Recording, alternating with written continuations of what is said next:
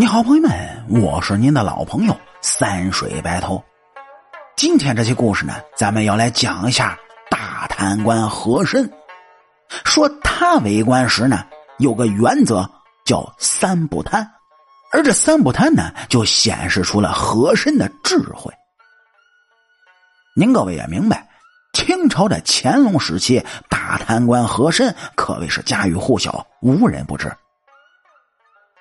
作为历史上著名贪官的代表，和珅的家产呢多的可以说是令人咋舌，所以就有了“和珅跌倒，嘉庆吃饱”的说法。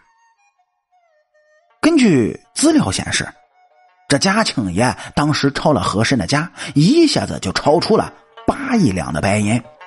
那么，如果按照今天白银的价格来换算的话，这足足得有人民币一千八百多个亿。当然，咱们上期故事也涉猎到这个问题，说按照当时的换算方法呢，可以换算成两百五十到四百多个亿。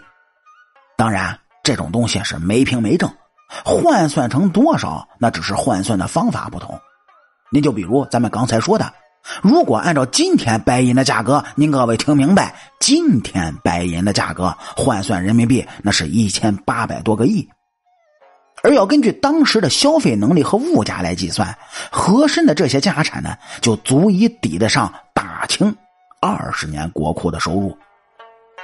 这还不包括和珅的固定资产。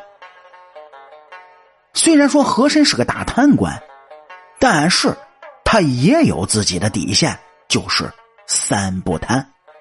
哪三不贪呢？首先，科举的钱不贪，赈灾的钱不贪。而第三个不贪是更显示了他的智慧。那他这个底线是怎么体现他的高明之处的呢？接下来咱们就来说说这个事儿。说和珅的发家史呢，可谓是富有传奇色彩的。这历史上的和珅啊，跟这电视剧中的中年大叔形象完全就是两码事儿。他也跟刘罗锅、纪晓岚这些人根本就不是一个时代的人。说那些人呢，那都是中老年的大叔，而和珅却是风华正茂的年轻才俊，而且相貌是玉树临风。乾隆自然对这个小鲜肉很是喜欢。咱们众所周知，乾隆呢是个附庸风雅的皇帝，喜欢。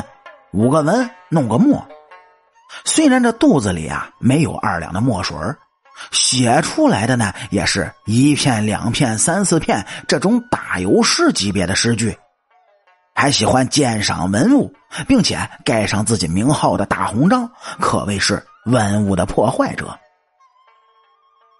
而和珅的聪明之处就在于皇帝他喜欢什么，他就巴结什么，所以。英俊年轻的和珅就整日陪着乾隆作诗、下棋、搜罗文物字画。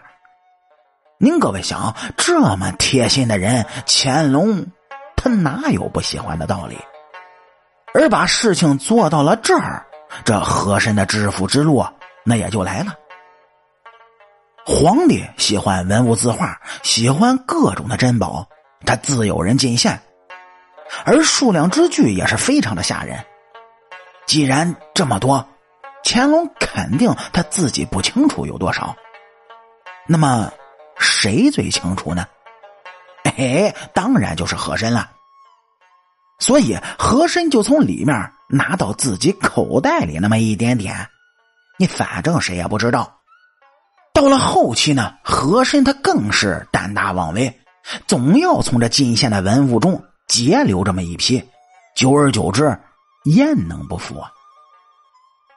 那么，既然是皇帝面前的大红人，说话又有分量，这就开辟的另外一条致富之路，那就是收钱办事也就是受贿。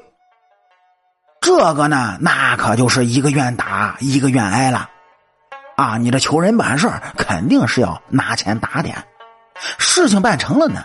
多少钱都不在乎，而这些钱就会源源不断的流进和珅的口袋子里。但是咱们先说明白，和珅极度的聪明，有三种钱他是从来不贪。那么具体是哪三种？点击咱们右上角订阅的小按钮，来下一期听主播慢慢给您聊。我是您的老朋友三水白头，清朝那点事儿，下期咱们接着聊。